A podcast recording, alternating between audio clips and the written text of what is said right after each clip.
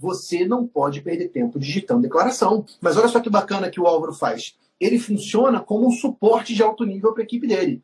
Então, se de repente é a equipe não está conseguindo achar solução, está com alguma dúvida, está com algum problema maior, ele dá esse suporte para a equipe. É o líder que serve aos outros, ok? E não é o cara que está lá digitando declaração, cara. Esse é o ponto, essa cara que tem que estar tá na tua cabeça.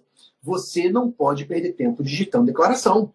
Você tem que ter alguém na tua empresa, claro, dependendo da sua estrutura, né? Mas alguém que você possa delegar esse trabalho manual da digitação. Porque um trabalho manual, é esse o trabalho manual que vai te colocar naquela armadilha do imposto de renda que eu falei. De você ficar esse mês de março e o mês de abril inteiro travado com a tua cabeça parada, sem conseguir fazer o teu negócio contábil crescer. Então, o segredo para você se livrar desse trabalho manual é você ter alguém para quem delegar, e o Álvaro controle da estrutura dele. Ele tem um time de digitadores que vão lá pegar aquela informação, digitam, tem um time de analista que pega lá aquela informação, dá uma pré-análise e manda para ele como etapa final de validação, o double check, para ver se está tudo certo e, e bola para frente. Então, fica um insight para você aí de funcionar como esse suporte de alto nível, né, esse suporte de segundo nível na tua empresa contábil no que tange o imposto de renda.